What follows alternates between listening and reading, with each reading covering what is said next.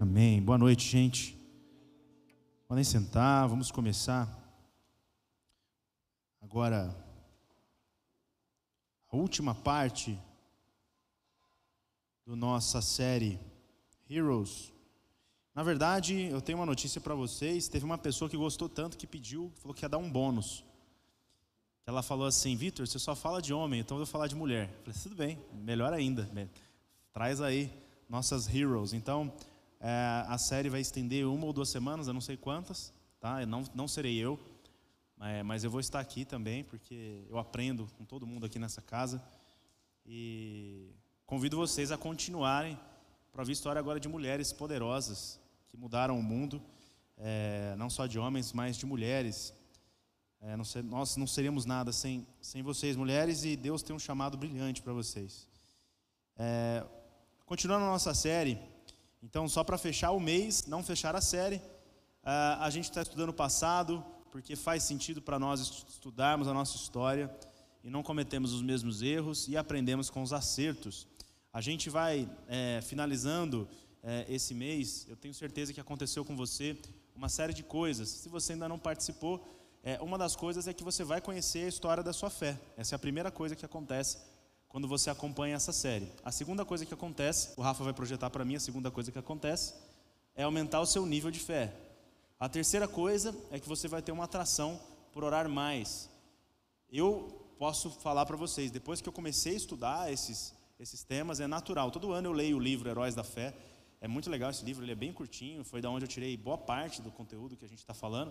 Você lê ele super rápido e toda vez que eu começo a estudar a história desses, dessas pessoas importantes, é, que são os gigantes sobre os quais nós estamos sobre os ombros, é, foram as orações dele que, que trouxeram até nós esse momento que vivemos. Eu disse, eu também quero ser essa pessoa. Eu também quero que as minhas orações sustentem pessoas. Eu quero ser alguém de legado. Então, por isso, eu sim tenho desejado muito mais de Deus. É, tenho encontrado mais espaço na minha agenda. Eu te encorajo. Te encorajo a que você é, faça movimentos ousados. Ah, Vitor, mas eu trabalho. Não tem problema hora no banheiro, acorda mais cedo, arruma um tempo, que eu tenho certeza que vai ser cada vez é, melhor para você.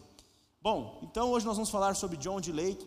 É, esse é um cara que nasceu em 1870, lá é, no Canadá, e tem poucas histórias sobre ele. Eu acho engraçado, ele não está no livro. Se você procurar o livro Heróis da Fé, é um livro que eu te encorajo de, de verdade a comprar, é super fácil. Eu até comprei esse livro, para quem está indo lá no meu Connect lá em casa, todo mundo que vai lá ganhou, ganhou esse livro para acompanhar, porque eu realmente eu falei, cara, eu não posso ter isso só para mim, eu preciso é, é, encorajar as pessoas a, a, saberem mais, a sentirem o que eu estou sentindo. Então esse, esse canadense, ele rapidamente se mudou é, para se mudou para os Estados Unidos com a sua família. Ele cresceu nos Estados Unidos e, e ele tinha uma, uma coisa que deixava ele indignado. É, assim como eu falei de algumas outras pessoas que ficavam indignadas que as orações não eram respondidas, ele ficava indignado é, que na família dele sempre tinha um histórico de alguém doente. E eu não sei como é que é a sua família, como é, como é, como é a história da sua família, mas parece que existem coisas que se repetem, padrões. É, é, é por exemplo, é, se na família tinha sempre tem alguém que morre cedo e aí aquilo parece que vai virando uma maldição, um azar, um karma, né, alguma coisa que vai perseguindo a gente.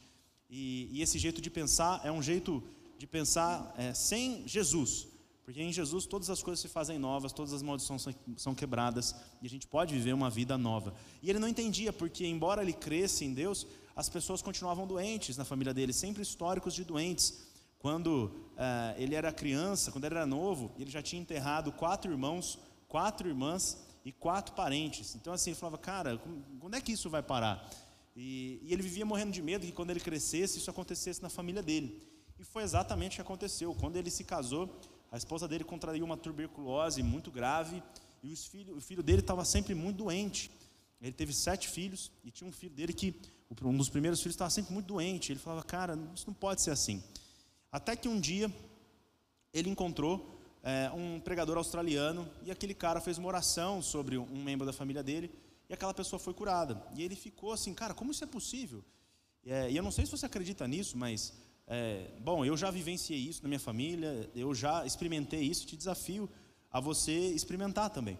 E ele falou, cara, eu preciso é, viver isso na minha família. E ele ficou interessado. Falou, cara, eu vou, eu vou, eu vou começar a seguir o, o Alexander Dowie e vou ver o que, que ele faz. É, e aí foi onde ele, ele descobriu que a fome pode ser uma coisa boa. E é assim que a gente começa hoje. A fome, ela pode ser uma coisa boa. E é engraçado que a gente não imagina que a fome pode ser boa. Geralmente a gente associa a fome com uma coisa ruim. Mas o que foi despertado nele foi uma fome por algo que iria transformar a vida dele.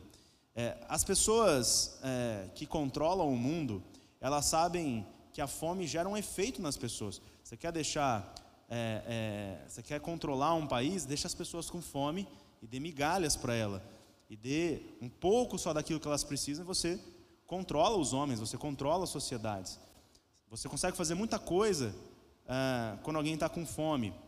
Ela aceita qualquer tipo de coisa, ela se submete a qualquer tipo de tratamento. E nesse ponto de vista, a fome ela é um instrumento de controle. Mas do ponto de vista do, do John, ele fala: é, se você tem fome, as coisas ficam diferentes quando é fome de Deus. E ele tinha uma fome desesperada para que as coisas acontecessem na vida dele. Ele fala: a fome ela tem um espírito de desespero por trás dela. Eu não sei quantos de vocês se alteram quando estão com fome. Eu fico muito irritado.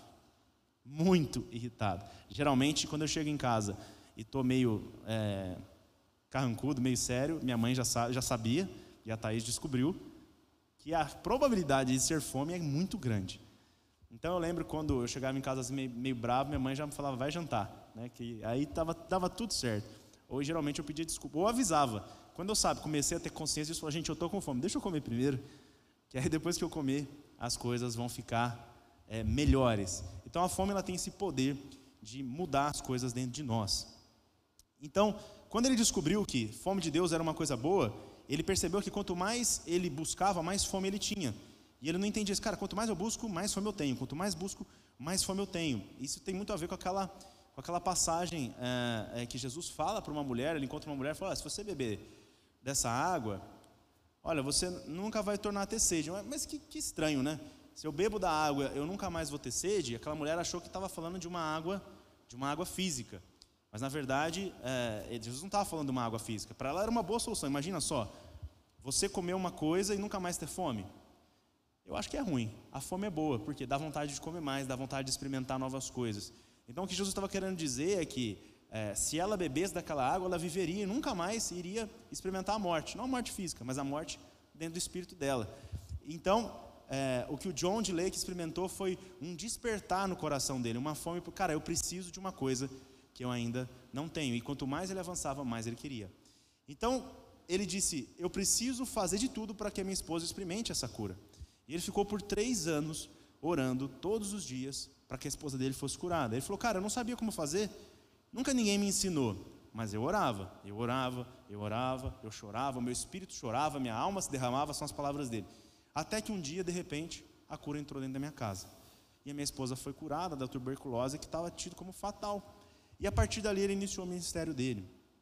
E ele disse uh, que as pessoas começaram a chegar na casa dele. E aí ele entendeu o que quis dizer em Mateus 5,6, que é o versículo que a gente vai usar hoje à noite. Ele falou assim: Bem-aventurados, né, Jesus fala ali em, em Mateus 5,6, os que têm fome e sede de justiça, pois serão satisfeitos. Ele falou: esse versículo ganhou vida para mim, porque aqueles que têm fome serão satisfeitos. Se a gente tem fome, Deus responde. Então a fome dele virou um clamor. Agora ele já não tinha mais fome de curar a esposa dele, mas ele tinha uma fome para transformar a sociedade onde ele vivia. E ele falou: Deus, se o Senhor curou a minha esposa, eu quero que as outras pessoas sejam curadas. E aí ele começou a viver uma mudança no ministério dele, que era uma coisa fria, uma coisa normal. E ele se viu realizando curas no próprio trabalho dele. Ele, muito novo, se tornou milionário, John D. Lake, não como pastor, mas como é, um grande profissional de vendas. Ele rapidamente, com 30 anos, se você fosse traduzir, a fortuna, é, atualizar a fortuna dele, ele era um multimilionário já com 30 anos de idade. É, porque ele, ele, se dá, ele era um cara muito talentoso e ele se deu muito bem no mercado de seguros. Então ele era um cara muito bem sucedido e ele dividia boa parte da vida dele entre as pregações, curando pessoas e trabalhando vendendo seguros.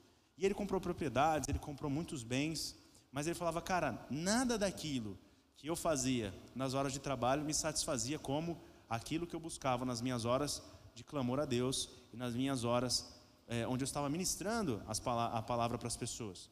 E ele descobriu que tinha homens e mulheres é, nos Estados Unidos experimentando algo em Los Angeles, que ficou conhecido como um avivamento da Rua Azusa, que era coisas que ele não sabia, ele não sabia o que era o Espírito Santo. Ele orava pelas pessoas eram curadas, mas ele não sabia. Ele falou, cara, eu preciso conhecer.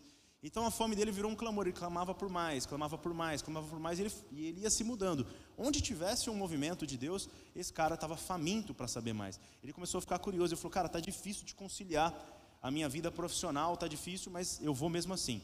E aí ele foi até lá Los Angeles e descobriu que tinham pessoas que oravam é, cinco horas por dia, sete horas. Não estou falando que vocês têm que fazer isso, não, gente, tá? Mas ele foi descobrindo que cada vez mais as pessoas iam aumentando. Elas começavam orando uma hora por dia, depois duas, depois três, depois quatro, depois nada mais satisfazia elas, porque a presença de Deus era muito mais maravilhosa que qualquer coisa, qualquer coisa que eles viviam. E uma coisa que ele aprendeu era que é, se ele quisesse alguma coisa, ele tinha que trocar o para pelo até. Na vida a gente é assim. Por exemplo, a gente trabalha para ganhar dinheiro. A gente arruma alguém para ser feliz. A gente ora para conseguir alguma coisa.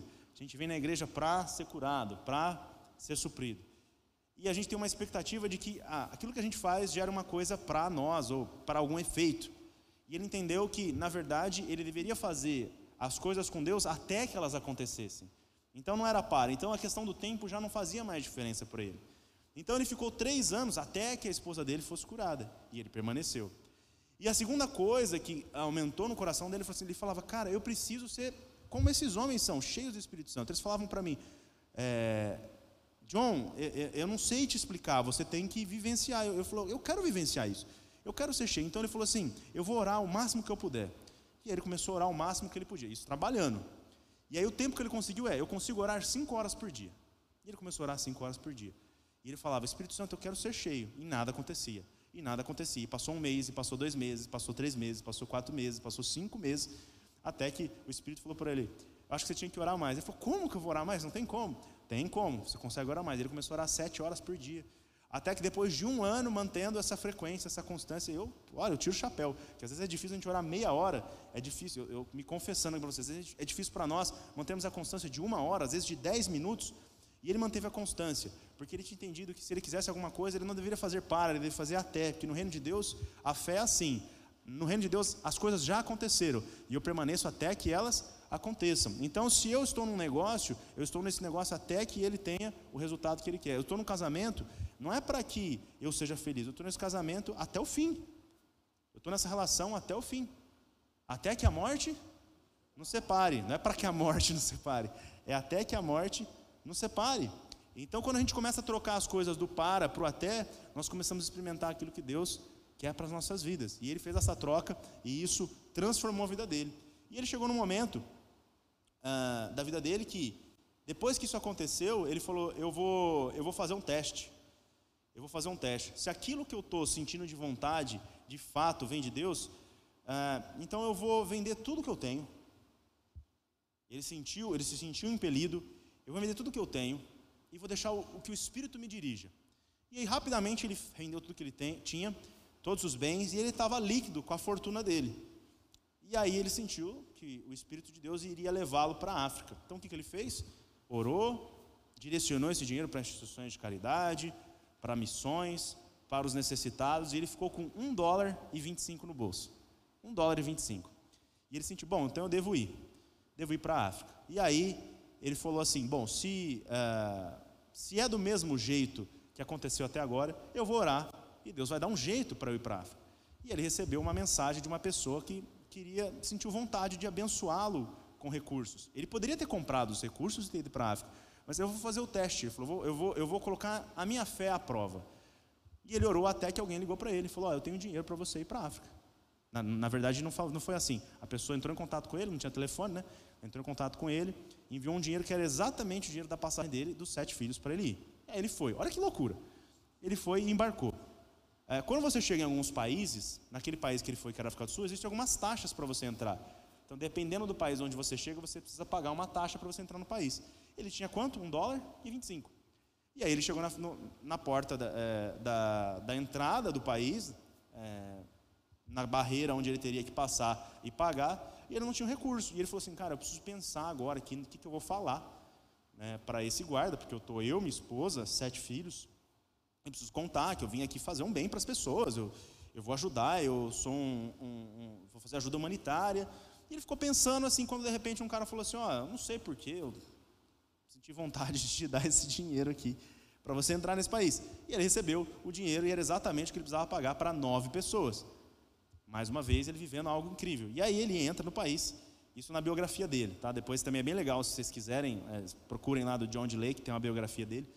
É, e aí ele entra nesse país e ele não tem o que fazer. Ele está lá na África do Sul, não conhece ninguém, não conhece nenhuma pessoa, e do nada tem uma pessoa que passa e começa a contar. 3, 4, 5, 6, 7, 8, 9. 9. Você é americano? A pessoa fala assim. Professor, eu sou americano. O que, que você faz? Não, eu sou missionário. Ah, então beleza, era você mesmo. Eu sonhei ontem que eu precisava encontrar nove missionários americanos e levar para minha casa. Ó, a casa está pronta, eu vou deixar tudo pronto para vocês, vocês podem começar. E aí ele começou um ministério na África do Sul com um dólar e 25 no bolso, porque ele confiava que tudo aquilo que Deus ia fazer para ele ia acontecer.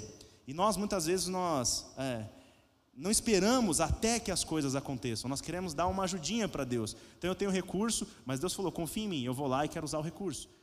Uma vez, é, Jesus estava com os discípulos diante de uma multidão que precisava ser alimentada. Eram 5 mil homens, provavelmente mais 5 mil mulheres e crianças ali, devia ter umas 10 mil pessoas. E aí Jesus fala assim: a gente precisa alimentar essa multidão. O que, que a gente vai fazer? Eles falam assim: olha, nem que a gente vá nos mercados, a gente vai conseguir fazer isso.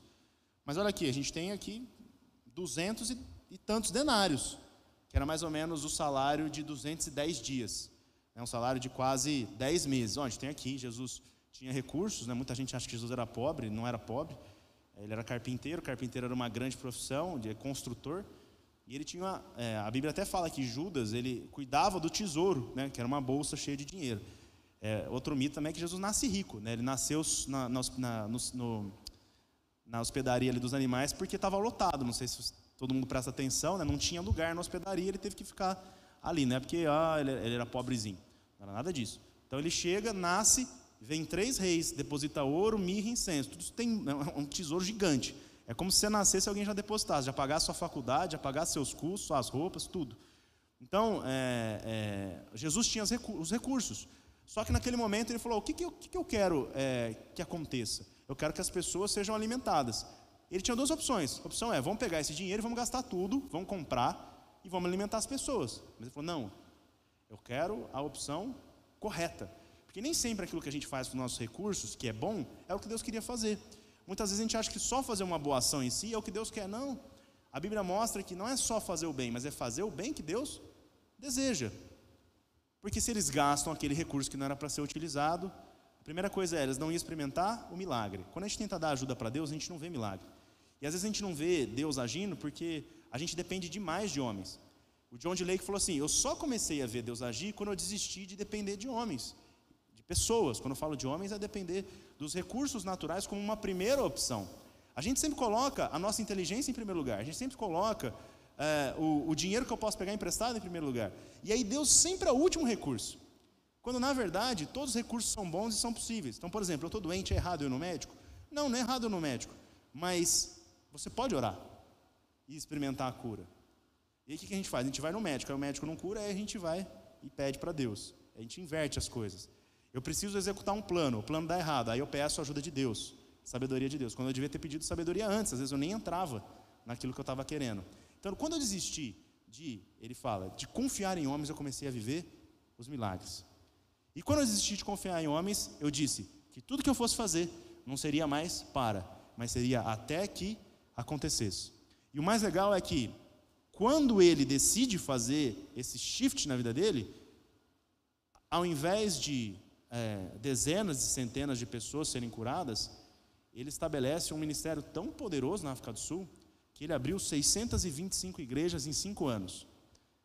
E ele tinha uma comunidade que ele cuidava de mais de 100 mil pessoas. E ele saiu de lá e ele treinou 1.250 líderes que faziam a mesma coisa que ele. Ele multiplicou o dom que estava sobre ele e as pessoas na África também viviam não só o evangelho, mas o que o reino de Deus traz, que são os sinais do reino de Deus, as curas, os milagres, os batismos. E ele revolucionou a África. Cinco anos depois disso, ele decide voltar para os Estados Unidos. Mais engraçado, ele volta é, para os Estados Unidos e fica mais cinco anos também numa cidade. É engraçado que ele vai fazendo as coisas de cinco em cinco anos. E quando ele chega nessa cidade de Spokane, em Washington, o efeito daquilo que acontece na vida dele transforma Spokane na cidade mais saudável do mundo. Existe até um artigo de jornal que sai uma pesquisa. O governo americano vai fazendo uma pesquisa das cidades mais saudáveis e a cidade mais saudável do mundo é a cidade de Spokane, em Washington, porque ninguém ficava doente.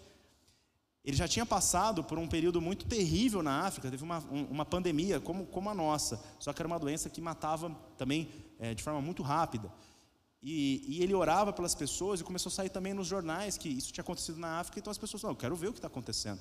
Então as pessoas começavam a ir para Spokane, em Washington, e ele falou assim, cara, eu não consigo atender as pessoas. Ele atendia mais ou menos, em média, 200 pessoas por dia. E a comunidade é, da comunicação falou assim, cara, esse é um charlatão, nós precisamos derrubar esse John D. Lake, porque ele é um charlatão, nós vamos investigar os casos, porque não é possível que uma pessoa cure tantas pessoas. E aí depois descobriram que não era o John D. Lake, ele tinha ensinado toda a comunidade que participava da vida ativa da igreja a curarem as pessoas. Então ele tinha salas, ele chamava de salas de cura, e as pessoas entravam e, e eles oravam, e a maioria das pessoas era curada. Quando elas não eram curadas, elas iam voltando até que elas fossem curadas. E aí os departamentos médicos começaram a catalogar as curas. Então, até a morte dele, eles conseguiram catalogar mais de 100 mil curas é, registradas nos hospitais, assinadas por médicos. Olha, esse homem tinha câncer, agora não tem mais. Essa mulher não andava, agora ela anda. Então, era muito, é muito engraçado você procurar também. Eu comecei a procurar no Google as manchetes de jornais. E aí tem a foto das pessoas, do jeito que ela estava, depois de como é que ela estava. Tem fotos do John, tem várias matérias. Então, os jornais não falavam mais de outra coisa porque aquele homem tinha determinado que tudo aquilo que ele ia viver era até que ele conseguisse e não mais para que ele conseguisse. E outra coisa, um outro princípio que ele, ele fala que é muito interessante é que toda fome deve ser respondida. Que isso é um princípio de Deus. Que toda fome de alguém vai ser respondida. Se você tem um desejo de alguma coisa, ela vai ser respondida. Que é natural da parte de Deus que ele responda à fome dos seus filhos com aquilo que eles precisam, se a fome é legítima. E ele fala que a parte boa da fome é que se você está com fome, tudo fica mais saboroso. Então, o sabor das coisas sempre muda quando a gente está com fome. É, quando você não faz uma comida boa, você tem ainda uma chance a deixar as pessoas com fome. Então, quando você está com fome, você chega em casa e só tem, sei lá, um miojo. Cara, é o melhor miojo do mundo.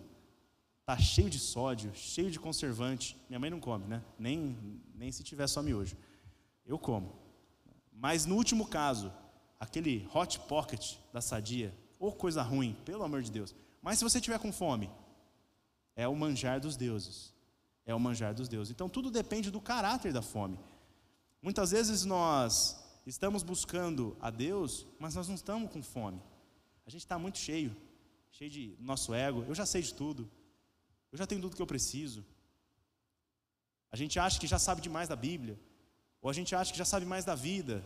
A gente acha que não precisa da ajuda de ninguém. Quando a gente está cheio, eu vou num culto, ah, aquela palavra não falou comigo. Estou cheio, cheio do meu ego, cheio da minha arrogância. E ele fala: se esvazinha, porque sempre que você se esvaziar, você vai ficar com fome. E qualquer coisa que vier vai ser muito boa. O louvor vai ser muito bom. A palavra vai ser muito boa. As experiências vão ser muito boas. Tudo que você viver vai ser muito bom. Tem uma história que ele conta que ele caminhou na neve durante quilômetros. E naquela época, para você poder caminhar na neve, naquele lugar onde ele vivia no Canadá, quando ele era novo, você tinha que colocar umas botas pesadas. E ele teve que caminhar por mais de 15 quilômetros naquele dia, que estava muito longe. E ele chegou na casa da irmã dele. Ele chegou na casa da irmã dele e não tinha ninguém. Ele falou: Cara, tem ninguém aqui na casa da minha irmã? Eu estou com muita fome. O que, que eu vou fazer? E ele começou a procurar por comida. Ele sentiu um cheirinho de milho e falou: Nossa, o que, que é isso? E ele achou ali um, um bolo de milho. Cortou um pedaço do bolo, falou: Deixa eu comer. Comeu. Ele mastigou: Nossa, que bolo estranho, né? Meio. Tem uns caroços assim, mas deve ser um bolo rústico, alguma coisa desse tipo. E ele comeu um pedaço e falou: Mas esse bolo está muito bom. Aí ele comeu mais um pedaço. Não, eu estou com muita fome. Mas ele comeu mais outro pedaço. Aí ele comeu outro pedaço. Aí ele comeu, aí ele comeu o bolo inteiro. E ele falou: Pronto, agora eu estou tranquilo. E deitou, ficou deitado. Uma hora depois chega a irmã dele, o cunhado, a família, fala: Nossa, John, o que você veio fazer aqui nessa neve? Você veio, como é que você veio? Não, vim caminhando. Nossa, mas você deve estar morrendo de fome. Ele falou: Não, eu estava morrendo de fome. Mas eu comi o bolo de milho que você fez. Ela me desculpa, eu comi tudo. Ela falou: Eu não acredito, John. Não era bolo de milho. Como que você comeu aquilo? Ela falou: Mas o que era aquilo? Eu ia dar para os cavalos aquilo ali. Eu fiz com ração, eu fiz com o que tinha sobrado. E ele falou assim: Viu? Tudo depende do caráter da sua fome. Eu estava faminto por Deus. E qualquer coisa que viesse de Deus iria fazer efeito na minha vida, iria me alimentar. Então, muitas vezes, nós chegamos na casa do pão sem fome. Nós precisamos pedir, ele fala: orem para que Deus, então, não te dê mais coisas, mas ore para que Deus te dê mais fome. Que muitas vezes Deus já está te abençoando, Deus já está derramando, Deus já está falando, Deus já está te direcionando. Você só não está com fome. Você está se enchendo de um monte de coisa. Você está chegando muito cheio. Tem que chegar vazio. E se você chegar vazio, Deus pode te encher e vai ter um sabor muito bom. Então tudo depende do caráter da sua fome. E o mais interessante é que a fome de Deus é algo contagiante. A fome de Deus é algo contagiante. E as pessoas ao redor dele começaram a ficar famintas de Deus quanto mais ele falava de Deus. Quem se alimenta de Deus acaba se tornando como ele. É muito simples o raciocínio. Se eu como coisas saudáveis, como é que o meu corpo fica? Saudável. Se eu como coisas que não são saudáveis, o meu corpo fica não saudável. E no caso, quem se alimenta de Deus se torna como Deus. É meio estranho a gente falar isso. Mas essa era a mensagem que Jesus veio trazer quando ele surgiu ali na Galileia. Ele falava assim: Eu sou filho de Deus. E a gente nunca entendeu essa natureza de ser filho de Deus. Ser filho de Deus virou um negócio assim, ah, mas também, né, eu também sou filho de Deus. E a gente nunca entendeu o que, que isso quer dizer. Quando a gente fala que nós somos filhos de Deus, nós estamos nos colocando numa outra classe de ser vivo, uma outra classe de ser no universo. Nós entramos, estamos entrando no lugar mais alto que é possível se entrar, que é ser da família de Deus. E esse efeito, muitas vezes não é visto na nossa vida porque nós não compreendemos o que é ser um com Deus. Nós achamos que quando Deus fala com Moisés, abre o mar vermelho, Moisés levanta a vara e Deus abre. Não, quem abriu o mar foi Moisés. Por quê? Porque ele era um com Deus. Então, quando nós realizamos milagres, não é simplesmente você ser um canal, é Deus se fundindo com você. Quando você se entrega é, em, um trabalho e faz muito bem feito e excelente, é a excelência da natureza de Deus fundida dentro de você e você está fazendo como se você fosse Deus. Quando você alimenta um pobre, quando você ajuda alguém, quando você abraça alguém, não é simplesmente um canal. A gente faz algumas orações erradas. Deus me usa como um canal. E Deus nunca te pediu para você orar assim. Jesus sempre falava assim: ó, eu vou ser um com vocês, vocês vão ser um em mim. Até certo ponto que ninguém vai saber mais quem está fazendo o quê, porque nós somos um. É igual Jesus falava: olha, o Pai é um comigo, eu sou um com o Pai. Você quer ver o Pai? Olha para mim.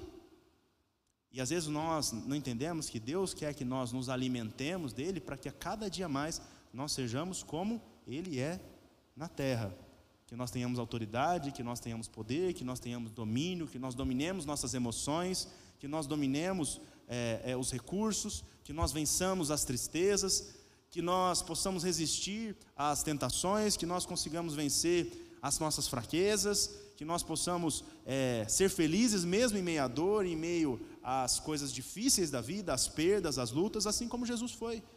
Então, quando nós nos alimentamos de Deus, nós nos tornamos como Deus é. E Deus é pleno, Deus tem saúde, Deus é abundante, Deus é próspero. E aqui, próspero, não estou falando de dinheiro, dinheiro é só uma coisa, mais uma das coisas que nós acessamos, que são os recursos.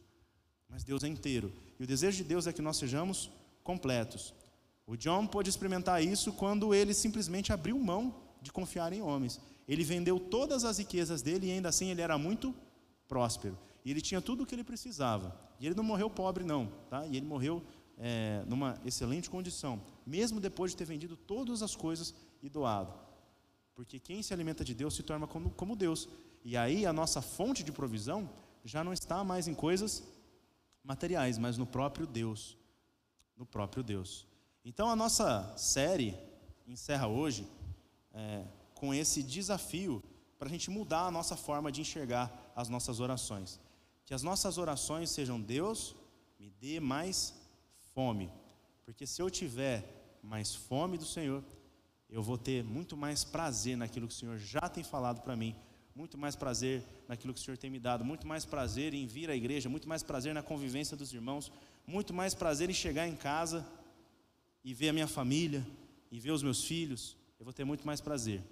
Porque as coisas que nós comemos, se são de Deus, vão nos deixar pessoas contagiantes, cheias de poder, cheias de autoridade. Eu posso dizer para vocês, eu estava sentado hoje aqui, é, nem lembro que horas que era, é, geralmente quarta-feira eu fico fazendo isso, é, mas a cada dia tem sido mais impressionante as experiências que eu tenho passado sozinho aqui. E orava e falei, Espírito Santo, eu quero viver essa experiência que o, que o John estava vivendo, que ele sentiu, eu quero viver a experiência que esses homens viveram. E aí, de repente, eu fiquei em silêncio, eu falei assim: eu, eu vou te esperar até que o Senhor é, se mova. E eu fiquei parado ali na sala. E o ar-condicionado estava gelado, garanto para vocês. Mas, de repente, veio um, algo muito forte de Deus em mim, e eu comecei a sentir calor, e, e comecei a suar, e uma forte convicção da presença de Deus. Eu estava com medo até de abrir o olho. Eu falei, meu, não posso abrir o olho, vai que tem um, alguma coisa aqui, eu vou morrer, né, se aparecer alguma coisa aqui. E uma forte convicção do amor de Deus, do Espírito Santo falando comigo. Tudo porque eu fiquei pedindo, Deus, me dá mais fome, me dá mais fome, me dá mais fome, me dá mais fome. Vocês vão ver que alguns programas vão perder a graça para vocês, que vai valer a pena vocês cancelarem algumas coisas para vocês serem cheios, para nós sermos cheios de Deus. Garanto para você que você vai ver o seu negócio de uma outra forma, a sua família de uma outra forma, você vai ver o seu trabalho de uma outra forma. Amém? Então eu quero orar com você. Queria que você orasse comigo, não precisa levantar não, fica de olho fechado. Nós vamos orar por fome. Só que eu quero que você faça um compromisso consigo mesmo, que você se desafie e fale desse jeito: eu vou orar até que as coisas aconteçam. Eu vou orar não para que as coisas aconteçam, como se Deus fosse uma espécie de padrinho mágico, alguém que a gente possa barganhar. Não. Nós vamos orar a Deus como, se, como, como Ele realmente é. Ele é um pai. Ele é um pai bom, Ele é um pai que nos ama. Ele nos ama tanto que Ele deu tudo o que nós precisávamos que era o próprio filho dele no nosso lugar, para que nós pudéssemos ser plenos. Então vamos orar para o nosso Pai. Foi assim que Jesus ensinou. Deus não é distante, Deus é perto, Deus é um Pai. Pai, nós oramos aqui hoje, pedindo fome. E nós estamos te pedindo, Deus, que o Senhor nos desintoxique dos alimentos que não nos nutrem. Porque muitas vezes nós nos alimentamos de coisas que não fazem sentido para o nosso propósito. Nós perdemos tempo, Deus, nos alimentando de coisas que não têm a ver com a sua natureza. Quando nos alimentamos da vingança, quando nos alimentamos da frustração, nós não nos tornamos sua natureza, nós ficamos diferentes do seu projeto para nós. Quando nos alimentamos da cobiça, quando nos alimentamos da ganância, quando trabalhamos por dinheiro apenas e não por propósito, Deus, nós estamos corrompendo o nosso coração para aquilo que o Senhor tem para nós. Então traz novo significado, Deus, para as nossas vidas. Traz um novo significado para os nossos trabalhos. Traz um novo significado para os nossos relacionamentos. Traz um novo significado para nossas buscas, Senhor. E se necessário, muda o nosso desejo. Dá-nos desejo de verdadeiros alimentos, de verdadeira comida, aquela que o Senhor faz. O Senhor disse que o Senhor mesmo é verdadeiro alimento e que o Senhor é verdadeira comida. Jesus, não entendemos como isso pode acontecer, mas nós queremos comer de Ti. Não sabemos muitas vezes nem o que estamos pedindo, mas vamos te pedir mesmo assim. Nós temos fome e queremos comer de Ti. Que esse mistério que não está totalmente revelado para nós, Deus, não nos impeça de nos alimentarmos de Deus. Queremos ser cheios. Dá o que a nossa alma precisa, Deus. Dá o que o nosso espírito precisa. Dá o ânimo, dá o renovo que precisamos. Nos alimenta com a Sua palavra. E a Sua palavra diz que nós somos filhos. E a Sua palavra diz que nós temos tudo o que precisamos do Senhor. de que não temos que nos preocupar, de que o Senhor é um pastor que nos ama, que cuida de nós, de que nada nos falta, de que se temos o Senhor não precisamos de mais nada. A Sua palavra diz que o Senhor nos guia pelos vales escuros, pelos vales de sequidão, que a Sua vara e o seu cajado nos consola. A Sua palavra também diz que o Senhor nos leva a beber águas tranquilas e podemos descansar nos pastos verdejantes. Deus, nós queremos descanso, então venha sobre nós o seu descanso. Nos alimente com fé, Deus. Nos alimente com fé. Nos alimente, Deus, com a verdade. Nos alimente, Deus, com um espírito novo. Ah, Deus.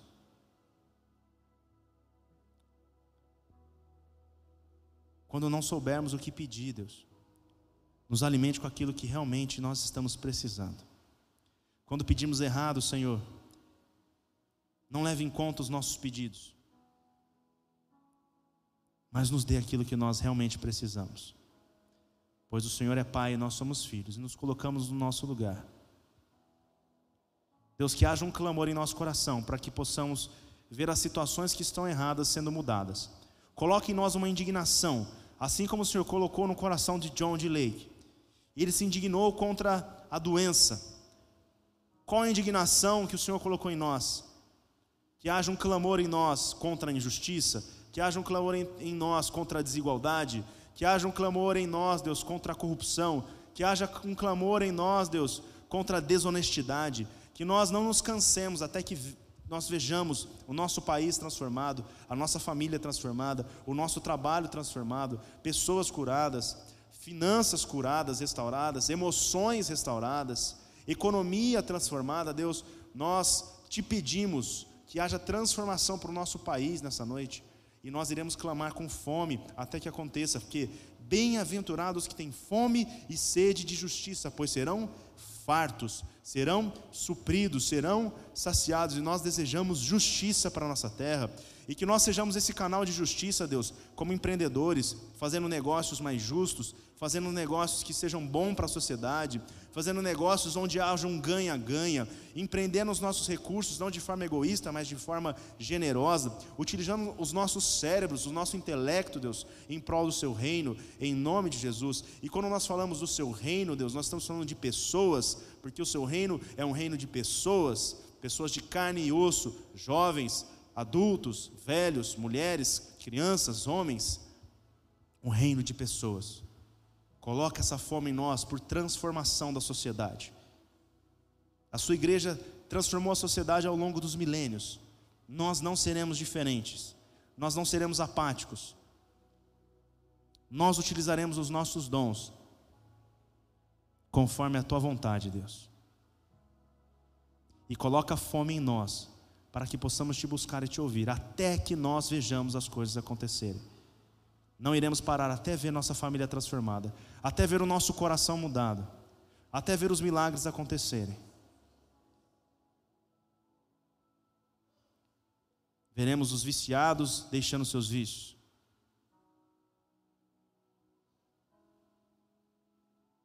Em nome de Jesus, oramos. Obrigado, Deus. Obrigado porque o Senhor sempre ouve as nossas orações. Desencadeia, Deus, uma onda de fome contagiante, assim como o Senhor desencadeou em Los Angeles, em Spokane, onde as pessoas vinham famintas por Deus. 200 pessoas, centenas de pessoas, milhares de pessoas. Na África do Sul, em Pretória. E se aconteceu uma vez, Deus, isso pode acontecer de novo. E se aconteceu no passado, nada impede de acontecer no presente. É isso que nós desejamos, Senhor. Pessoas com fome e sede de justiça. Sabemos que é da Sua natureza, Deus, responder à fome de alguém. Que o Senhor não pode deixar ninguém faminto, porque o Senhor é um Pai bondoso. E se alguém te pede algo, o Senhor responde. Peçam e será dado. Busquem e encontrarão. Batam e se abrirá. É o que a Sua palavra diz, Deus. Nós confiamos nessa palavra. Amém.